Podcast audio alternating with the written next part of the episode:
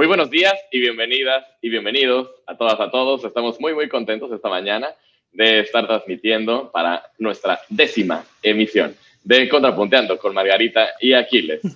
Bien, sale, sale el banner de Contrapunteando y todo para que sepan en qué, dónde están. Listo. Entonces, pues yo quisiera, antes que nada, mm, darle la bienvenida a Margarita. ¿Cómo estás? Buenos días. Hola, Aquiles. Muy bien, contenta de estar aquí ya en nuestro décimo, décimo programa. Así es, pues eh, vamos a hacer un programa muy, muy lindo porque vamos a tratar de, calmarnos, de respirar, de entrar en, entrar en contacto con nosotros mismos y, tratar de, sentirnos mejor. Entonces, bueno, yo quería hacerte algunas preguntas. Cuéntame sobre la respiración, que es eh, nuestro tema y nuestra, nuestro contacto con nosotros mismos. ¿Qué funciones tiene la respiración, además de mantenernos en vida, claramente? Bueno, esa es la principal, pero con eso se dice tantas cosas porque eh, la respiración obviamente es lo que lo indispensable, ¿no? Para, para que sigamos vivos, pero al mismo tiempo la respiración es también como ¿cómo podríamos decir? Como un termostato, como una, sí, un termostato que siempre nos da una lectura de cómo estamos en otros sentidos, cómo estamos emocionalmente, cómo estamos físicamente, cuál es nuestro nivel de salud. Todo se refleja en la forma en la que respiramos, ¿no? La respiración es como un signo es un signo que constantemente está cambiando de nuestra relación con nosotros mismos y con el mundo. Siempre podemos leer eso, esa relación a través de la forma en la que estamos respirando. Un ejemplo muy, muy claro, me parece a mí, es inmediatamente podemos pensar cuando recibimos un susto, ¿no? Cuando alguien nos espanta, nos espantamos por algo, inmediatamente el diafragma. Sí, y, se, y se agita la, se ah. agita la respiración, ¿no? Y ya estamos, este, exactamente. Claro, es fisiológico. El, el, cualquier emoción tiene un correlato, y decimos, ¿no? En psicología, cualquier emoción, cualquier pensamiento también tiene un correlato fisiológico, lo cual quiere decir que nuestro cuerpo está contando la historia de esa emoción, está contando la historia de ese pensamiento. Si, por ejemplo, es miedo o ansiedad, en nuestro cuerpo se refleja con un diafragma así rígido, se, se rigidiza, se sube un poquito y entonces nuestra respiración se hace corta y acabamos respirando así, ¿no? Es muy poco aire, muy poca distancia también y los pulmones. Ahora yo tengo, Dime. tengo una pregunta, porque la respiración es eh, de las cosas interesantes que son inconscientes, podemos ser conscientes. ¿Cómo es la relación de, hacer consciente la respiración? Eso es súper interesante. Lo que, lo que hace años eh, entendimos en términos de neurociencias y de toda esta cuestión eh, fisiológica de cómo funciona nuestro cuerpo, es que la relación es como una avenida en dos sentidos. Si algo sucede que me asusta, mi cuerpo reacciona y mi respiración se agita, etcétera. Me suceden varias cosas a nivel fisiológico. Y al mismo tiempo puedo hacerlo al revés. Si cambio mi fisiología, si cambio mi postura, si cambio conscientemente mi forma de respirar, cambian las emociones que estoy sintiendo. Entonces, se puede entrar por los dos lados, ¿no? Entonces, digamos que podríamos, eh, algo que no se puede controlar en sí, que es una emoción, eh, a través de la respiración sí se podría, si no controlar, a lo mejor dirigir. ¿sí? Modificar, ¿no? Completamente. Y creo que nosotros eh, tenemos mucho camino por andar, eh, al menos en México, en el manejo de técnicas eh, para manejar estas emociones, técnicas fisiológicas, ¿no? Es lo que se conoce como manejo del estrés, y que es bastante común en otros lugares, pero nosotros en México todavía estamos empezando a, entender cómo se maneja el estrés y cómo podemos justamente afectar nuestro estado emocional y fisiológico. Son las dos cosas, son una. Ok. Oye, pues, eh, y ahora vamos a la, mi última pregunta de este mini, mini entrevista para situar el programa.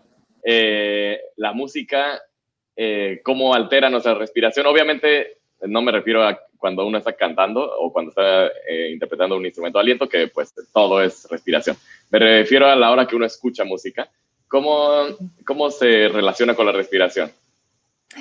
Esto es súper interesante. Creo que hay que partir de una y otra vez regresar a la, realidad de que somos animales. Somos animales, ¿no? De repente nos despegamos de esa, de esa verdad, ¿no? Tan biológica. Y eso quiere decir que tenemos un sistema nervioso que digamos que funciona como una interfase, ¿no? Una interfase con el mundo.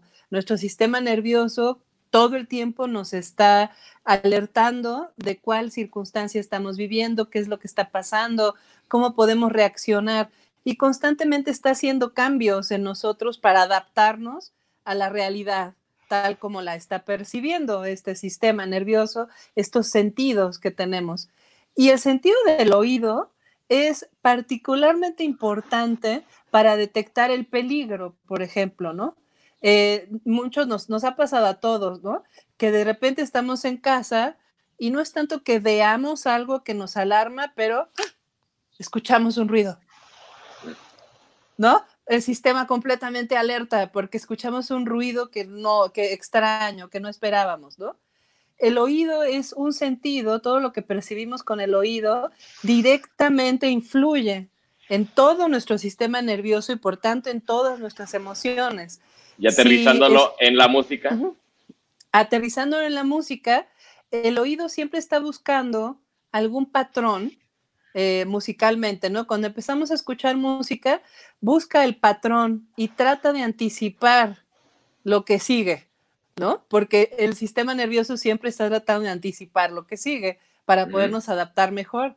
Entonces, cuando cierta música se vuelve muy familiar porque el patrón es muy previsible, generalmente es un patrón sencillo y previsible, eso lo que produce es calma, paz, todo está bien, sabemos qué es lo que está pasando, podemos estarnos aquí tranquilamente escuchando esto y recibiendo este estímulo que no representa una amenaza, no representa un peligro, no hay nada inesperado por ahí, ¿no? Entonces, cuando tenemos ya el patrón y lo conocemos perfecto, lo que se produce en nosotros es calma, paz, tranquilidad, ¿no? Así, y eso modifica nuestra respiración. Claro, pues ese es el, contexto que yo quería eh, compartir un poquito a través de, las palabras de Margarita para que pudiéramos entrar en materia en este programa pues bastante especial porque cada vez que platicamos sobre qué vamos a, tratar en el siguiente episodio, eh, siempre tratamos de que se contextualice dentro de lo que está sucediendo y de lo que cómo nos estamos sintiendo como sociedad, como humanos, en este, en este complejo eh, enredo en el que nos metió este virus. Entonces, bueno, pues vamos a dar inicio a la música, que finalmente es nuestra conexión con, eh, con poder coral y con, la, con el arte, ¿no? Pues bueno, me tocó empezar. Así es que Adelante. bueno.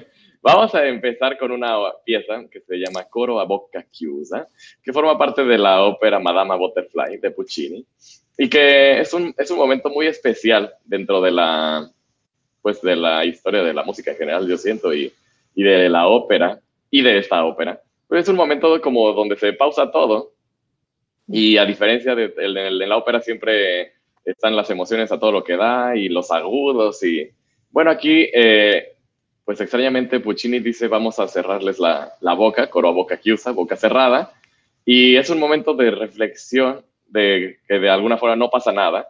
También creo que Puccini eh, en esta época hacían un poco de, de tratar de ir a la música de otros países y a las culturas de otros países de una manera a veces un poco de caricatura, digamos, no, no, no, no, trataban de ser muy realistas, pero evocar las otras culturas.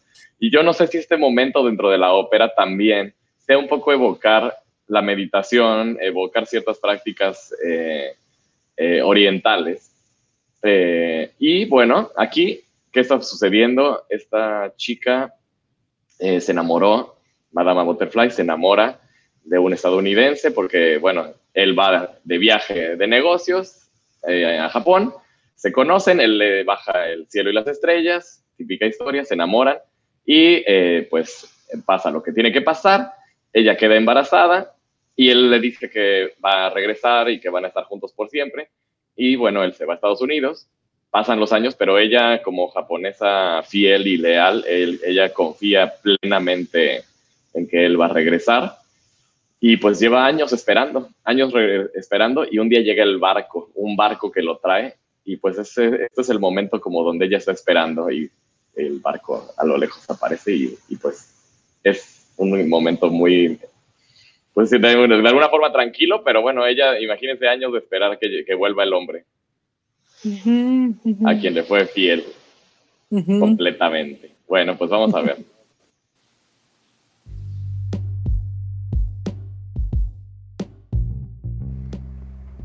Hola, queremos compartirles que por motivos de derechos de autor, la siguiente pieza no pudo ser puesta en el podcast. Les recomendamos si quieren escucharla y las demás piezas les dejamos un vínculo en las notas del programa. Muchas gracias y regresamos con el episodio.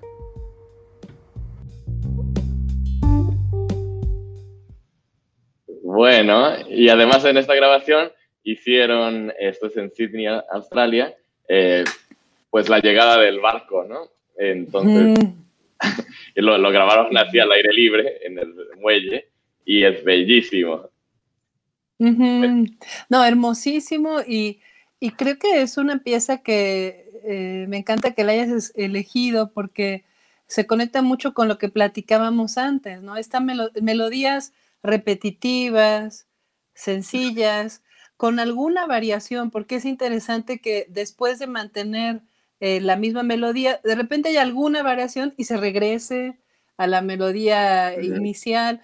Todo esto hace que se vuelva predecible eh, y entonces uno empieza como a descansar en, el patrón, ¿no? A descansar en, en, lo que no nos está representando una dificultad.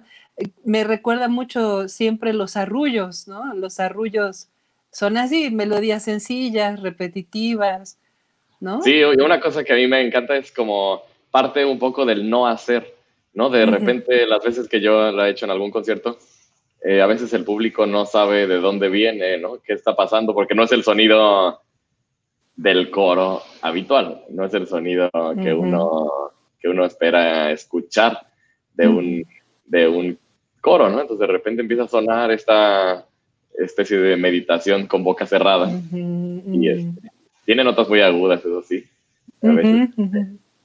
Pero bueno, pues, eh, pues vamos con tu primera. Sí, vamos. Yo escogí para, para como primera pieza una pieza que se llama Weightless, que quiere decir sin peso, ingrávido, ¿no? Podríamos decir. Eh, es de un grupo que se llama Marconi Union y la escogí porque... voy a, oye, eh, nos bajaron del, del aire, por eso no tenemos views por el este ah. por el video. Ay, ¿a poco? Sí, UMG nos bloqueó.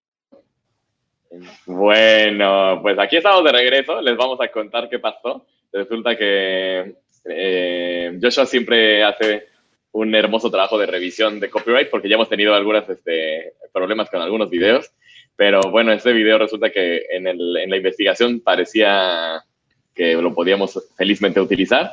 Y felizmente lo utilizamos, así es que pues ya está, pero pues nos bajaron del aire este, los, eh, los policías cibernéticos y pues ni modo. Pero como bien dijo Margarita en este momento de, de alta tensión, eh, vamos a aprovechar eh, porque de eso estamos hablando y no estresarnos y esperar un poquito que se conecten los que ya nos estaban siguiendo y Margarita nos va a decir qué hacer.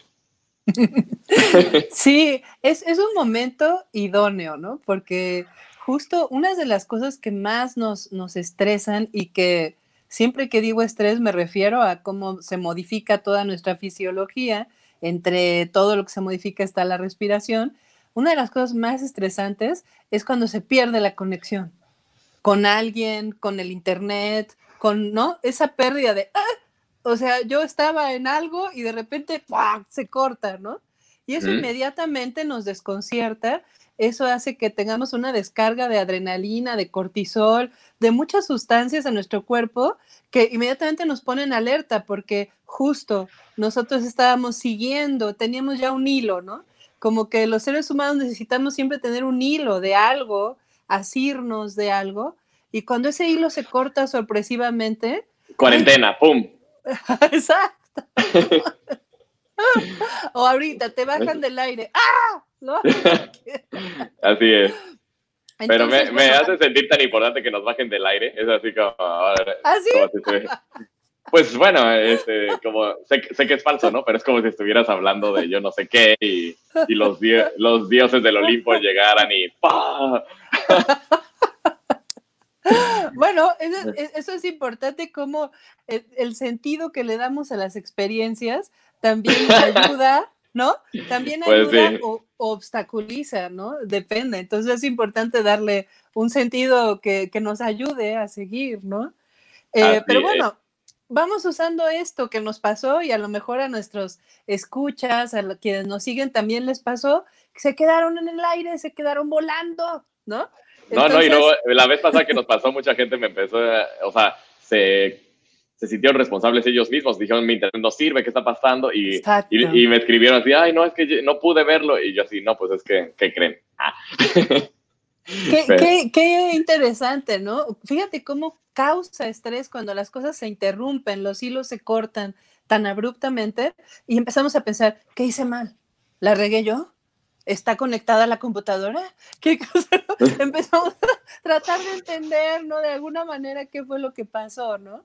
Así bueno, vamos a, vamos a aprovechar y vamos a pedirle a quien nos esté escuchando y viendo que se sienten, si no están sentados y sentadas, siéntense ahora.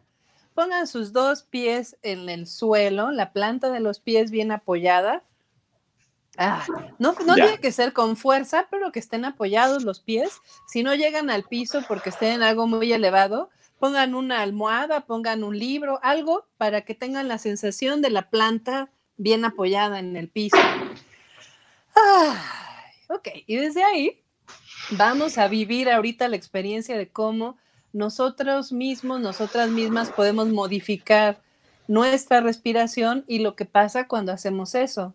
Entonces vamos a respirar por la nariz, a inhalar y exhalar por la nariz, solamente por la nariz. Y esto se llama respiración parasimpática y es muy sencilla. Se las recomiendo para que la usen en cualquier circunstancia. Nadie se da cuenta que uno la está haciendo y nos da una herramienta para siempre poder lidiar con esos, esos cortones, esas sorpresas de la vida, ¿no? Entonces vamos a inhalar y exhalar por la nariz. Cuando inhalemos, vamos a contar dos tiempos, yo los voy a contar, y al exhalar cuatro. Ese es todo el secreto de esta respiración, que la exhalación sea el doble de larga que la inhalación. ¿Ok? Vamos a intentarlo. Entonces, puede ser con ojo abierto, ojo cerrado, como quieran. No, no se necesita poner incienso, ponerse en flor de loto, no. Nada, nada de eso, ¿ok? Entonces vamos a ver. Inhalamos. Uno, dos. Exhalamos. Uno, dos, tres, cuatro. Inhalamos. Uno, dos. Exhalamos. Uno, dos, tres, cuatro. Inhalamos. Uno, dos. Exhalamos. Uno, dos, tres, cuatro. Inhalamos. Uno, dos. Exhalamos. Uno, dos, tres, cuatro. Sigan ustedes llevando su cuenta, inhalando en dos, exhalando en cuatro. Todo por la nariz. Cada quien lleva su cuenta.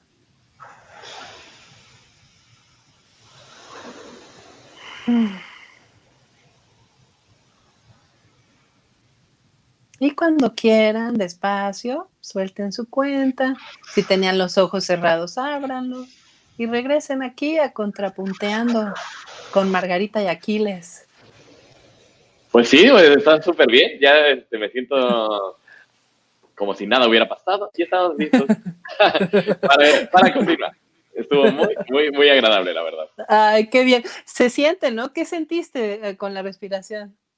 Pues como eh, haces conciencia para empezar del cuerpo, ¿no? Como que sientes todo el cuerpo para empezar. Y también sientes como que, eh, espiritualmente como que se, se, acomodan los pensamientos porque no los estás dirigiendo, no los dejas. Este, los dejas como agua que se asiente un ratito. Entonces, muy bien. Exacto, sí. A mí me pasa con esa respiración que, claro, la hicimos muy poquito, la pueden hacer mucho más tiempo, ¿no? Eh, que inmediatamente siento que los hombros se me bajan. O sea, como pues que yo me, me tenso bastante de, de, la parte superior de la espalda. Y el primer dato de que me estoy relajando es cuando se afloja, ¿no? Sí, sí, sí. Sí, fíjate que yo este, he estado en terapias y una de las cosas que más me gustaban, de repente estás con el problema, ¿no? El nudo ahí espiritual, emocional, y de repente me acuerdo que una parte de las sesiones era, bueno, cierra los ojos y vamos a respirar y deja que tu respiración vaya a ese nudo, pero no lo, no lo pienses, ¿no? Nada más con la respiración ve ahí y pasaban cosas tan eh, increíbles de, efectivamente, no, no se resolvía pensando y, y encontrando la pieza mágica que te, sino como dejando que la, la, respiración lo acomodara, es algo muy, muy interesante, muy bonito. Sí, claro, claro que sí. Pues vamos con tu primera pieza, ya este, Aquí lo único que pasó fue eh, aire. Vamos, estamos al aire. Al aire, literalmente. Vamos, mi, primera pieza es una pieza que se llama Weightless, que quiere decir sin peso, ingrávido. Es una pieza de Marconi Union y la escogí, la uso mucho en el consultorio, la uso mucho con, con mis consultantes y a mí me sirve mucho. Es una pieza que ha sido analizada por el Instituto de Musicoterapia de Londres, eh, que es uno de los institutos más reconocidos en esto. Y eh, lo que han encontrado es que las características de esta pieza son tales que la hacen, según ellos, la pieza más relajante de música que hay ahorita, ¿no? entendida, eh, entendida de música además contemporánea, o sea que si vamos a escoger pensar en música para relajarme, para eh, respirar más profundo, que tiene mucho que ver con la posibilidad de relajarse, tener una respiración profunda, no superficial. Eh, resulta que ellos han estudiado el efecto de esta pieza en distintas personas y les ponen eh, cosas para medir el ritmo cardíaco, la presión arterial, ¿no? Los, los ponen a todos en, los cablean, ¿no? Dios santo. Estoy un poco en shock. Récord Guinness de, el récord Guinness de la más relajante, como que se suena, suena, como a opuestos, ¿no? Pero bueno. Pero bueno, es que también hemos llegado a un grado de especialización gracias al avance neurocientífico que nos permite saber eso, ¿no? ¿Cómo, cómo funciona esto? Además, creo que ya en, estas épocas que estamos en el límite de la ciencia ficción, yo creo que ya rebasamos la ciencia ficción. Pues mira, yo, yo creo que hay gente, hay gente que le interesa cualquier cosa, hay quien quiere ir al espacio a estudiar lo que pasa en Marte y hay quien quiere estudiar cuál es la pieza más relajante. Exacto. Y además estudiarlo científicamente, ¿eh? porque es, totalmente científico su estudio. Sí, sí, sí, pues eh, porque yo te iba a preguntar, pero tú me contestaste antes. Yo te iba a decir, pero ¿cómo saben que es la más relajante? Pues para mí esa no es la más relajante, ¿no? Ajá. Claro, ellos lo que, lo que tomaron fue pues información fisiológica, ¿no?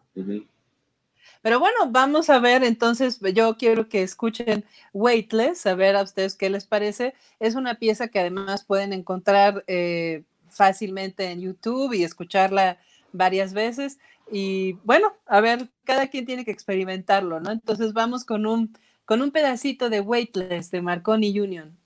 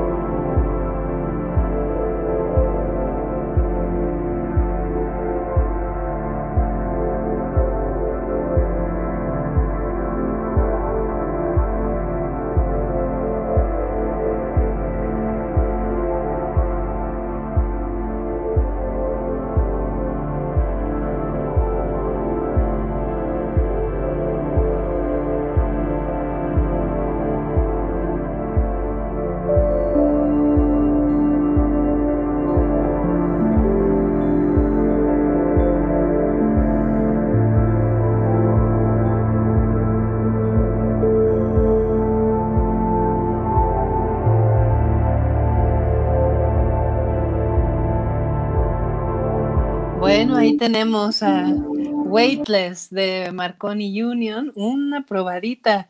¿Cómo, cómo la sentiste? ¿Qué te pasó al oírla? Pues eh, como que se empata con, con, el existir a la hora que tiene un pum, pum, pum, pum. Pues para empezar ahí creo que te mete en una sensación de tu propio corazón, obviamente. Y lo otro, pues sí es como el estar, ¿no? El, ese, ese halo de, musiquilla es como el simple estar, pero muy tranquilo. Supongo que para que si, si estás este, con eh, emociones de rock pesado, eh, ¿no? Y lo que me encantó es eh, al final cuando llegaron unas campanitas como unas de agua, una cosa así como... Y dices, ah, mira, algo, algo luminoso, ¿no? Porque a veces así como muy agudo y entonces es un momento luminoso como si cayera una gota de agua de luz, ¿no? Claro siento que está como muy, una, un poco preanalizada de cómo tranquilizar, pero como, ¿está hecha para esto o fue una pieza que alguien compuso y, y se dieron cuenta que, que servía para relajar? Sí tenían una intención no tanto de relajar, pero sí como tiene este, Marconi Union tiene cierta influencia de la meditación budista y entonces también estaban buscando como una, una música que te ayude a, centrarte, a colocar tu atención, ¿no? Eh, y entonces, bueno, ya después fue analizada por el Instituto de Musicoterapia de Londres y en su estudio, que estudiaron el efecto de la pieza en cientos de personas, ¿no? Eh, encontraron esto, ¿no? Que, esa pieza tenía facultades, ¿no? Unas particulares características para relajar a casi cualquier persona, hombre, mujer, de varias edades, culturas. Eso es interesante del estudio también. Yo quería eh, preguntarte algo que se me hace muy, muy, muy interesante. Siento que la, a ver, relajarse todos saben cómo y hay, y hay métodos y hay piezas y, y hay este, meditación, hay muchos, muchas formas. Pero nos implica de repente pues silenciar el ruido que nos ayuda a no sentirnos y a no estar en contacto y cuando las cosas no van bien, a veces esto es muy estresante, ¿no? De repente callar todo y dejar así como que no pase nada, eh, te, te hace pues entrar en, este contacto. Entonces supongo que ahí hay un tema interesante de, de que hay que trabajar con, con, esto, ¿no? No es tan fácil. O sea, lo que quiero decir con eso es que por eso no es tan fácil de, ay, pongo mi musiquita y ya me relajé, ¿no? Porque a la hora que tú no tienes este, tantos estímulos y estás eh, en un chat en el celular, en trabajo aquí, este, viendo no sé qué, hablando con 40 personas al mismo tiempo, y te conectas, pues salen muchas cosas, ¿no? Es donde... ¿Cómo, cómo ves esta parte? parte? Yo creo que yo creo que es un aprendizaje, creo que es un aprendizaje en varias etapas, ¿no? Y la primera etapa, me parece, es la posibilidad de permanecer conectada y conectado con lo que me está pasando. Si yo puedo permanecer un poquito más conectada, puedo darme cuenta de que ya llegué a un punto de estrés o de ansiedad o de angustia, de intensidad emocional que requiere que yo intervenga de alguna manera para modificar ese estado, ¿no? Ese sería el segundo aprendizaje. El primero, poder seguirme el hilo a mí misma, ¿no? Así como a la melodía, ¿no? Que hablábamos de poder seguir el patrón. También tengo que seguir mis propios patrones, tengo que seguir mi propio hilo para saber en dónde estoy, qué me está pasando, qué estoy sintiendo, ¿no? ¿Qué, qué es lo que me está ocurriendo? ¿Qué necesidades tengo? Eso es un primer aprendizaje de toda la vida, ¿no? Y después, el siguiente es eh, lograr aprender que cuando estoy en un estado que me es demasiado intenso o demasiado doloroso, en fin, que me está perturbando, perturba mi forma de funcionar en el mundo, puedo hacer algo para modificarlo. No es algo que tenga que padecer, ¿no? Simplemente así como... Ocultar. Exacto, ¿no? Ese es el segundo aprendizaje, pero son dos aprendizajes bien difíciles e importantes, ¿no? Porque no, no es que la sociedad en la que vivimos nos aliente ni a estar conectadas y conectados todo el tiempo, más bien lo contrario, ¿no? Nos alienta a la desconexión, ¿no? y tampoco nos alienta a sentir que tenemos agencia, poder sobre lo que nos pasa. Tampoco esa es otra de las características del, del capitalismo en su fase postapocalíptica, ¿no? Así es. Pues muy bien. Eh, vamos a la siguiente pieza, si están de acuerdo. Vamos. Bueno, esta pieza a mí me parece extremadamente interesante en muchos aspectos y además hermosísima y bueno, podría decir muchas cosas, pero vamos a empezar por poner en, contexto una, una, cosa. Esta situación de utilizar la música para relajar no la inventamos eh, hace tres días, sino que existe desde hace mucho tiempo. Y la historia de esta pieza es un embajador que, bueno, tenía dinero. Hay que decir que pues antes si querías musicoterapia en tu cama, pues necesitabas tener que pagarle a un músico que tocara eh, para que tú pudieras escuchar música en tu cama o tú tocar y entonces pues ya no sé, no es tan nuevo que uno puede poner musiquita para relajarse, Necesitas, necesitabas tener a alguien que lo hiciera para ti. Bueno, este embajador eh, ruso eh, de repente tenía problemas de salud, tenía problemas para dormir y conocía a Johann Sebastian Bach. Y entonces le pide que le escriba una piececita para que en sus noches de insomnio, pues tenía con qué pagar. Entonces, bueno, pues tenía a un clavecinista de, su corte, que era el señor Goldberg, y pues eh, algo que escribiera para que el señor Goldberg pudiera tocar en el cuarto de al lado cuando él tuviera insomnio, ¿no? Entonces, imagínense qué, qué práctico, ¿no? Así, a ver, tócate, en vez de poner tu... Arráncate.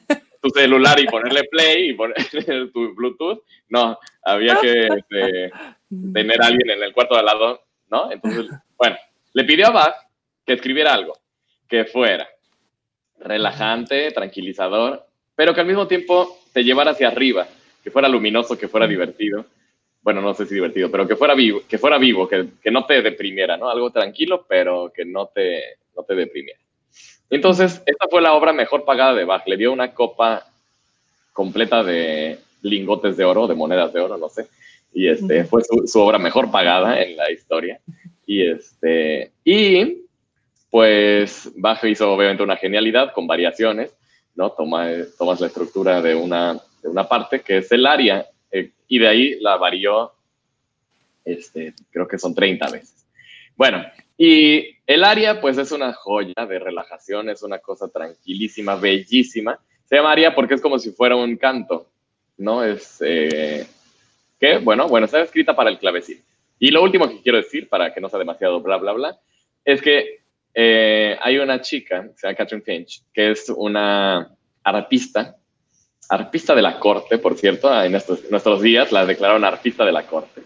Y, este, y decidió llevar las variaciones Goldberg escritas originalmente para el clavecín de dos teclados, que después Glenn Gould y otros llevaron al piano. Bueno, decidió llevarla a la al arpa. Y a mí me parece lo más genial porque siento que el arpa es un instrumento que justamente es muy hermoso el sonido, es muy pues sí, te, te, hace sentir calma por naturaleza, ¿no? Así como siento que el piano a lo mejor te lleva una melancolía por naturaleza, aunque puedes tocar mil cosas, así siento que el sonido del arpa es particularmente dulce y particularmente tranquilizante y con esa pieza pues queda fenomenal. Vamos a ver un fragmento de Catherine Finch interpretando las variaciones de Goldberg de Bach en el arpa.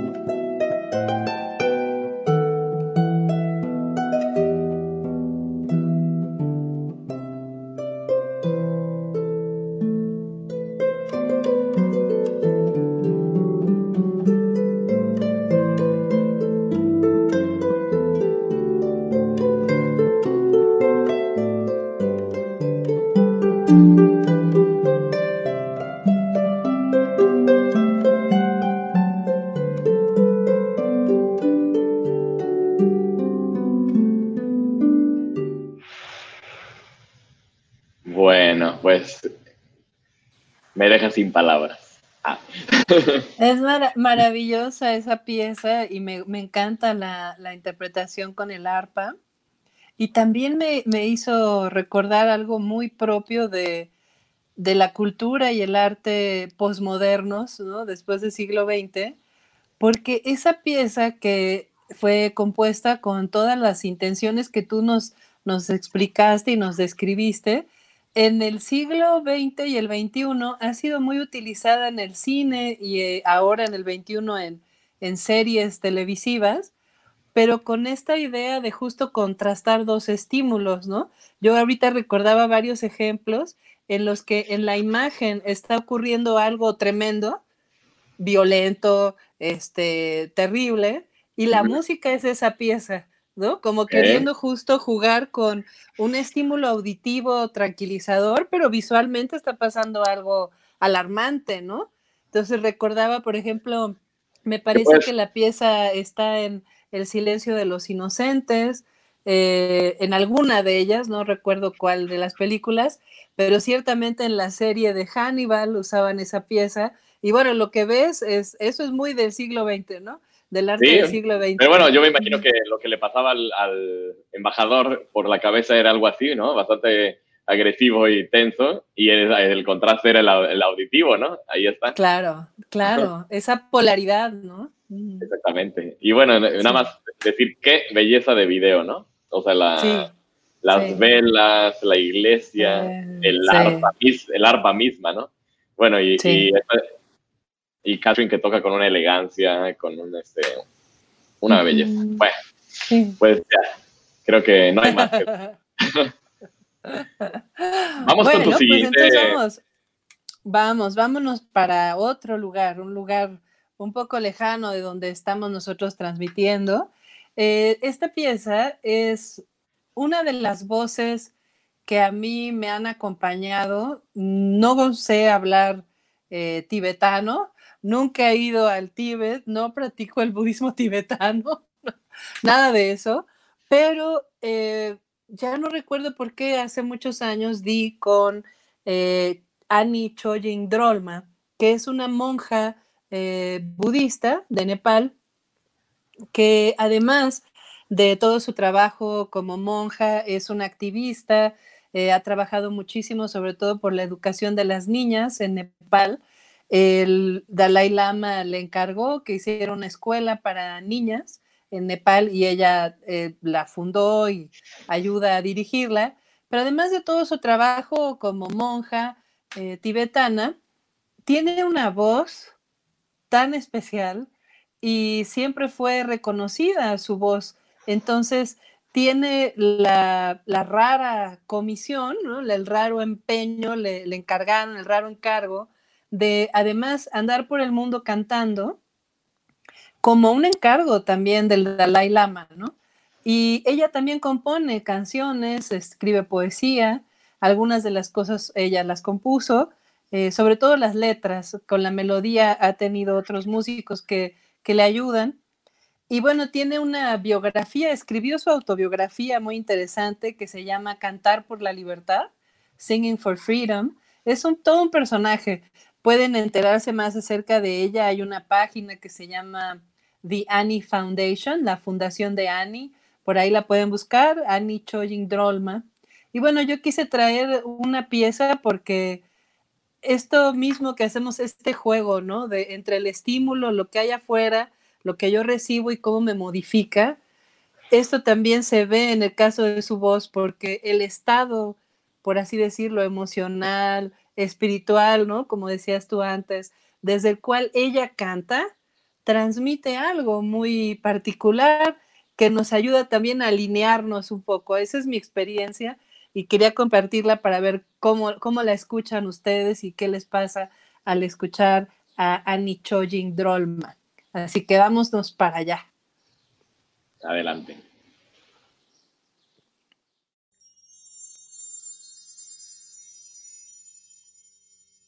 Mm-hmm.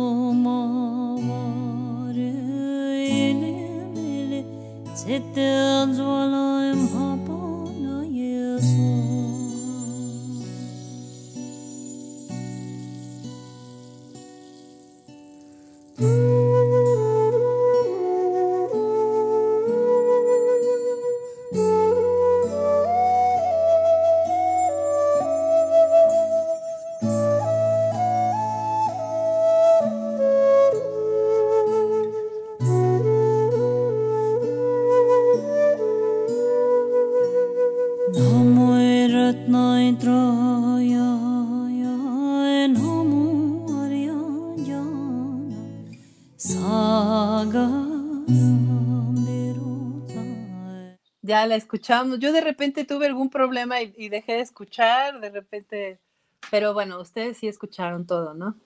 Escuchamos perfectamente y, es bellísimo y, la flauta también es un elemento que me encanta, ¿no? Que un poco como yo decía del arpa, también siento que obviamente como todos los instrumentos puedes irte a cualquier lado, pero tocada así también y su voz, eh, pues sí, como eh, me remite un poco a lo que yo voy a poner ahora, en el sentido de, es un poco hablar cantando, ¿no? De, una manera muy, un ritmo completamente eh, del habla, ¿no? Muy, muy lento, muy pausado, las oraciones, y muy, muy hermoso, una voz, eh, pues sí, tranquilizante, grave, un poco grave, ¿no? Este, el, timbre, me gustó, me gustó mucho. Sí, es una voz muy especial, este, y yo, yo tuve la fortuna de escucharla en vivo alguna vez aquí, eh, cuando vino el Dalai Lama alguna vez a México. Eh, Annie Chojin eh, vino también y cantó antes de que saliera el, el Dalai Lama, cantó como para, para presentarlo, digamos, ¿no? Y es impresionante lo que ocurre cuando, cuando ella canta, ¿no? con una transparencia, una, una sinceridad, una claridad que conmueve y, tranquiliza, yo creo, nos centra a todo un estadio, ¿no? Porque era un estadio aquello, ¿no? Entonces, sí, es maravilloso lo que, lo, que, ella hace, ¿no?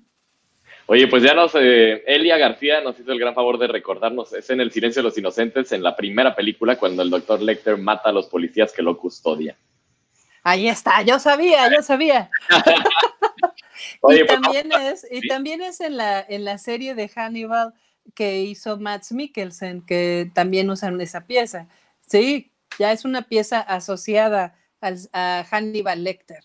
Ahí está. Pues vamos a, saludar un poquito a todos porque hoy no hemos tenido momento de, interactuar con el público. Es momento. Natalia Herrero, siempre que estamos al aire, nos acompaña. La, la queremos y la abrazamos. Hola, hola.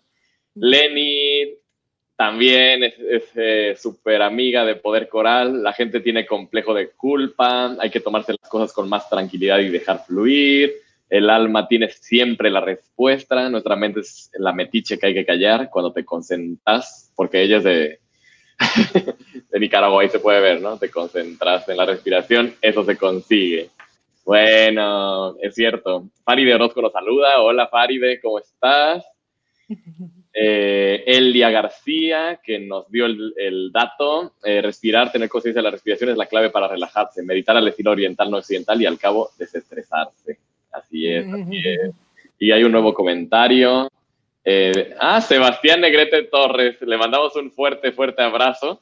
Eh, ahí donde está. Eh, muchísimas gracias por estarnos siguiendo, un gusto.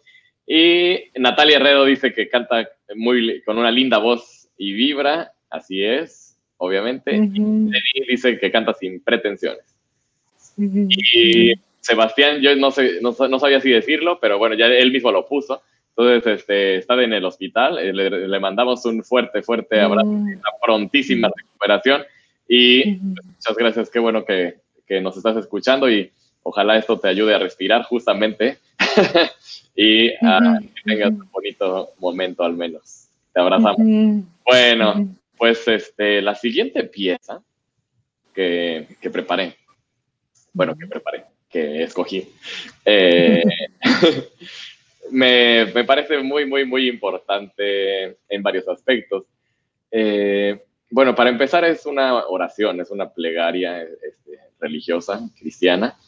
Eh, y la música de este tipo, un poco como lo que tú acabas de poner, es una música que no tiene una finalidad de entretener o de cambiarnos el estado de ánimo hacia, hacia mover nuestras emociones, sino un poco a lo que decíamos al principio, a justamente no darte, no darte herramientas de distracción o no darte eh, una, pues como información, demasiada información, sino al revés, darte muy poca información como para que tú mismo tengas que voltear a verte, ¿no? Y creo que es el principio de mucha de la música de religiosa, como el canto gregoriano, ¿no? Que se trata, no, no, no, es, no vas a ir a un concierto de canto gregoriano, eh, se trata de justamente que pues no pasa casi nada, es, son palabras mm. dichas de manera muy tranquila, un ritmo muy tranquilo. Y bueno, esto se trata de un órganum. El órganum es la primera polifonía, es decir, son las primeras veces que se juntó una melodía con otra y nace a partir del canto gregoriano, un canto gregoriano que se alarga cada nota como funciona como base y encima se pone una, una voz que va a moverse un poco más. Pero pues funciona en el, casi igual en el sentido espiritual. O sea, es algo muy tranquilo. Eh, porque haya dos voces no quiere decir que se vuelve eh, una sobreestimulación, ni muchísimo menos. Y una cosa más que quiero decir sobre lo que voy a poner. Es una, es una grabación muy, muy especial. Se hizo en la Capilla Sixtina en el Vaticano y es la primera vez que se permite que una mujer cante ahí. Y entonces, bueno, canta con el coro de niños del Vaticano, el coro de hombres del Vaticano, y por primera vez la solista es una mujer, que pues creo que hay que aplaudirlo. Y bueno, lo hace de tal manera que pues obvio que podía pasar, ¿no? Vamos a ver.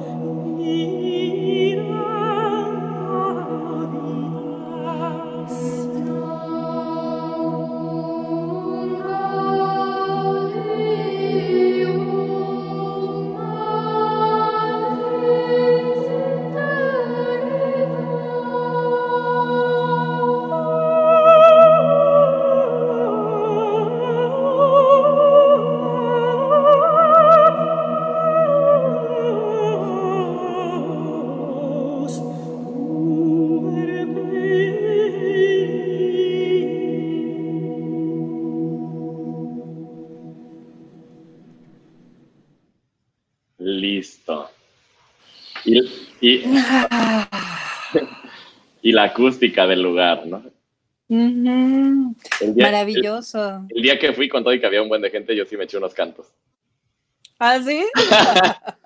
Que tengo que probar. Cuenta- cuéntame un poco sobre lo que experimentaste o pensaste. Fíjate que esta, esta pieza y esta clase de, de canto me deja también, y, y me encanta que haya sido antes de, de la última pieza que yo preparé, porque un poco como que abre el camino, ¿no? Hay una mezcla como de nostalgia, ¿no? Hay una mezcla, hay algo nostálgico, como evocador, algo que te llama, ¿no? Desde lejos, hablando de, del canto tibetano, hay un, hay un canto que se llama Llamando al Guru desde lejos, ¿no? Y que es también hermoso porque tiene toda esta, esta sensación de que algo nos está llamando desde otro lugar al cual tendríamos que ir, ¿no? Y nos está como jalando, ¿no? Nos jala para allá. Y que en esta música y en otras, eh, como la música tibetana, como la música sufi, que es lo que, lo que voy a, a ofrecer a, a continuación, este otro lugar en realidad es un lugar dentro de nosotros, ¿no? Ah, eso es lo que te iba a decir, porque yo te, deci- te iba a decir, pues, yo siento que ese otro lugar al que te llama es no estar buscando afuera, sino justamente como no, Exacto. entre comillas, nada. O sea, como, pues de repente te obliga a, ¿qué estoy sintiendo? ¿No? Eh, Claro, a estar, a estar muy en, en donde estás, ¿no? Y a veces esa nostalgia es más bien por, por no estar donde estamos, ¿no? Es una nostalgia de nosotros mismos, ¿no? No, hay- no hay que ir, eh, como que nos perdemos. Tú hablabas de la cantidad de estímulos, ¿no? De correr de un lado para otro. Incluso estando confinados, corremos de un lado para otro del departamento, de la casa, ¿no? O sea, ¿no? Pasando de una actividad a otra, de un antojo a un otro, zoom, de de un zoom a otro. de un zoom a otro, ¿no? Justamente. Y en todo eso, como que nos vamos distanciando de alguna otra parte de nosotros mismas, ¿no? De nosotros mismos, que esta clase de música nos llama a, a regresar. Regresa de donde andabas y regresa, ¿no? Aquí contigo, ahora. Entonces, me, me pasa eso como que, por un lado, es la nostalgia de, de saber que estábamos en otra parte y ahora, ¿no? Estamos volviendo, ¿no? Es un lugar añorado ese. Pues sí. Y yo quisiera invitarlos a que vean el, la playlist que tenemos eh, en los eh, comentarios eh, del, eh, bueno, en la, en la explicación del podcast, porque creo que está muy buena como para en un, en un momento de- específico del día decir, a ver, no voy a hacer nada y me voy a relajar. ¿no? Creo que así de corrido Exacto. se, se antoja. Bueno, pues va- vamos a que Sí. nos cuentes ahora sí de tu última pieza para ya empezar a Sí. ir. bueno, la última pieza es el regreso, es el regreso de un músico extraordinario que se llama Kutsi Erguner, es un músico turco y es el regreso de él y de un instrumento que tiene todo que ver con la respiración, se llama ney. El ney es una flauta, una de las flautas más antiguas de la humanidad. Eh, este ney particular que toca Kutsi Erguner, pues es un ney propio de, de Turquía. Eh, estamos hablando de unos cuantos varios siglos de que se inventó el ney, ¿no? El ney se hace con una caña, eh, suenan diferente dependiendo de la caña, dependiendo de dónde fue arrancada esa caña, de qué ribera, de qué orilla, de qué lago. Me imagino, obviamente, pues no hay dos cañas igual. No, no. Eh, también, exacto, la longitud, el grosor. Y para la música turca, eh, que es- funciona completamente de, un- de una manera muy diferente a la occidental, no existen las escalas como tales. Lo que existe son los makams. Es lo mismo que la música árabe, ¿no? Y un makam es, es más que una escala, es como justo un estado, podríamos decir, un estado de ánimo, es un lugar, es una medicina, es muchas cosas, ¿no? Entonces, dependiendo del macam, hay neis que son más propios para tocar ciertos macams y otros, ¿no? Es todo un sistema complejísimo, ¿no? El de la música clásica turca. Y el ney tiene todo que ver con la respiración porque obviamente es un instrumento de aliento, pero además siempre se habla de que, y por esto decía lo de la nostalgia, ¿no? De que el ney, lo que hace sonar al ney no es aire, dicen en Turquía, es fuego, ¿no? La oh. respiración es fuego, ¿no? Pues sí, ¿eh? Entonces... Sí, ¿eh? Porque el fuego es, eh, se necesita el... Eh, necesita ver oxígeno para poder que haya combustión, ¿no? Una combustión. Es una combustión, pues respirar es eso de hacer combustión, los carbohidratos se, se, queman y ahí es donde está la energía. Pues sí, la, el aire. Exacto. Sí. Exacto, y ellos ah, se refieren a, todo ese proceso fisiológico y también al fuego de la pasión, ¿no? Al fuego, a la pasión que se requiere para tocar el ney, a la pasión que se requiere tú hablabas antes de, bueno, ¿qué es lo que se necesita para poder parar, para recordar que podemos parar, ¿no? Hay una intención, una batalla que se tiene que dar, ¿no? A veces para lograr detenernos, ¿no? Y para lograr regresar al centro. Y hay una añoranza. Eh, el Ney se toca siempre entendiéndose que es como justo un llamado, algo que nos llama a volver al centro, a volver al origen, ¿no? A volver, a volver a ese lugar donde nos conectamos con lo más esencial de la vida.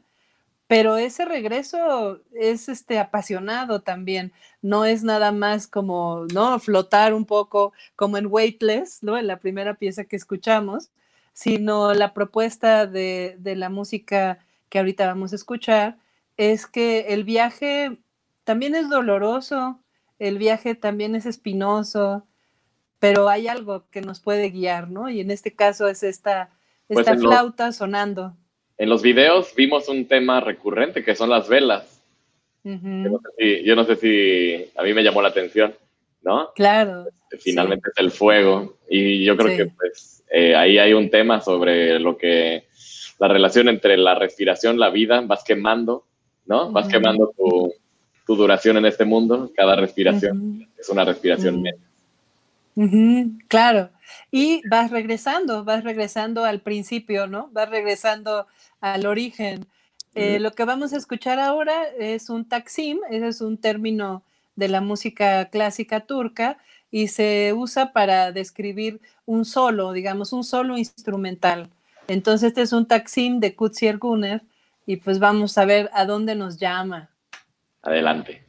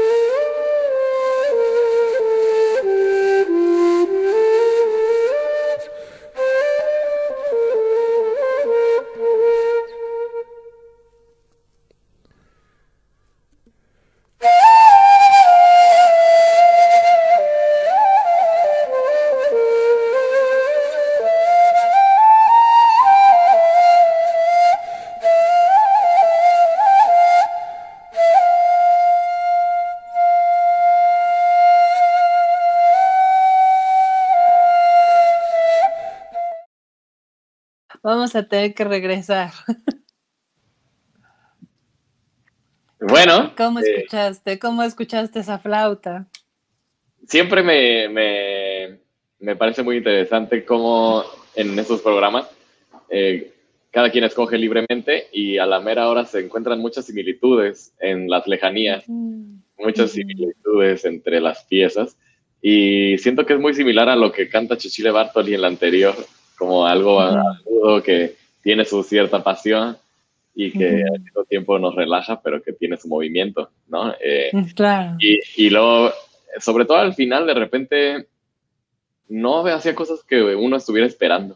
Como que hubo un par de momentos donde dije, ah, ¿qué pasó ahí? ¿No? Y, un silencio y de repente regresa con un súper agudo. Y tú ah". Entonces me gustó que se siente un poco hacia el final como que está jugando un poco con el... Eh, pues lo que tú decías de que uno ya se, se encicla, ¿no? Ya sabes lo que viene y en eso, no, Sí, y, ahí es donde, y ahí es donde se siente un poco la llamarada, ¿no? El, fuego. cuando uno está como tranquilizándose, ¡ay, alerta! ¿Qué, está pasando, no? Exactamente. Oye, pues hay muchas cosas, eh, hay varios temas. Eh, Margarita les va a hacer una invitación en unos momentos, ah. pero, antes de llegar a ese punto, yo quiero ir calentando la, la invitación. Antes de llegar a ese punto, pues agradecerle muchísimo a Joshua porque, bueno, por el problema que tuvimos se nos alargó y tenemos un trato de que no nos pasemos de las 11, pero bueno, aquí de las 12, pero bueno, uh, eh, aquí ya, además, como el tema era respirar, pues no podíamos hacer un programa apresurado. Entonces, muchísimas gracias a Joshua. Y luego, bueno, tenemos unos últimos comentarios que sí quisiera mencionar. Natalia Herrero que nos dice que la serie de Aníbal es una joya. Bueno, Hannibal es una joya, perturbadora y de muchos contrastes, particularmente el ámbito de la música y el arte. Sí, soy fan, fan, fan declarada de Hannibal. Pues sí. Luego Sebastián Negrete nos manda un corazón profundo mm. y negro. Lo matamos de regreso también. Eh, luego Ileana Toledo dice que se relajó tanto que se quedó dormida.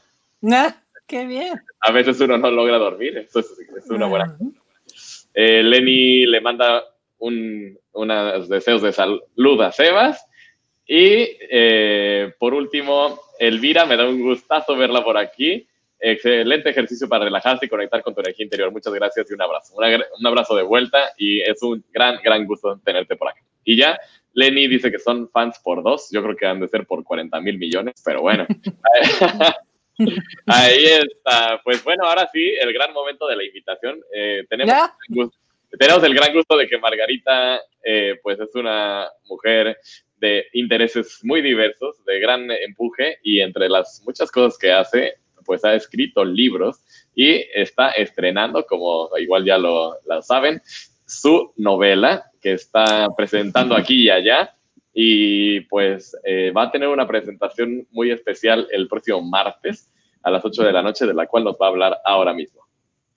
Sí, Aquiles, gracias, estoy muy contenta. Eh, salió la novela, le tocó salir en tiempos de pandemia y, con todo y todo, pues ahí va caminando, va encontrando sus lectores, sus lectoras.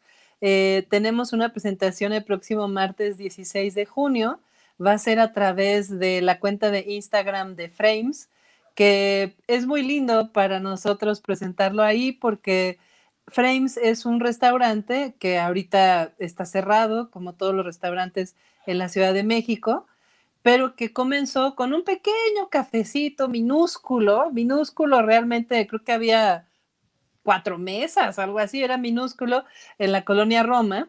Y en aquel entonces, cuando empezó Frames, eh, yo me reuní con una amiga ahí durante un año para trabajar en mi novela y en la de ella. Y ahí fue donde realmente arrancó para mí esta novela. bueno, y hay que decir una cosa más. Ahí fue nuestra primera reunión para hablar de nuestro programa. Así es que... Ah, ya, ya en el Frames grande, ya cuando fue la, sucursal grande, ya fuimos al Frames enorme, ¿no? Ah, pues yo no sabía de, que era en otro lugar, pero bueno, ahí fue nuestra primera reunión para decir, bueno, hay que hacer un programa y nuestro gusto compartido por el radio, etcétera, etcétera. Entonces, bueno, un lugar icónico en tu vida, ya lo vi. Exacto. Entonces ahora pues vamos a hacer esta presentación desde el Instagram de Frames Eh, la novela se llama Sin ella y le está yendo muy bien. Yo estoy muy contenta porque recibo casi diario algún comentario y la gente se está conectando mucho con los personajes, con la historia y para mí es un gusto, después de tantos años de trabajo, finalmente recibir retroalimentación, a ver qué, qué es lo que la gente está encontrando en este libro. Entonces, los espero el próximo martes a las 8 de la noche por el Instagram de Frames. Pues perfecto. Eh, Joshua tiene ahí una liga, yo creo que sí es. Vamos a ver si sí si, la va a poner aquí en la pantalla. Eh, y si no, pues ya ahí la buscan. Pero yo creo que sí, parece que sí. Entonces, sí, bueno. parece que sí. Pues Joshua, ahí comunícala, instagram.com, eh, diagonalframes.mex.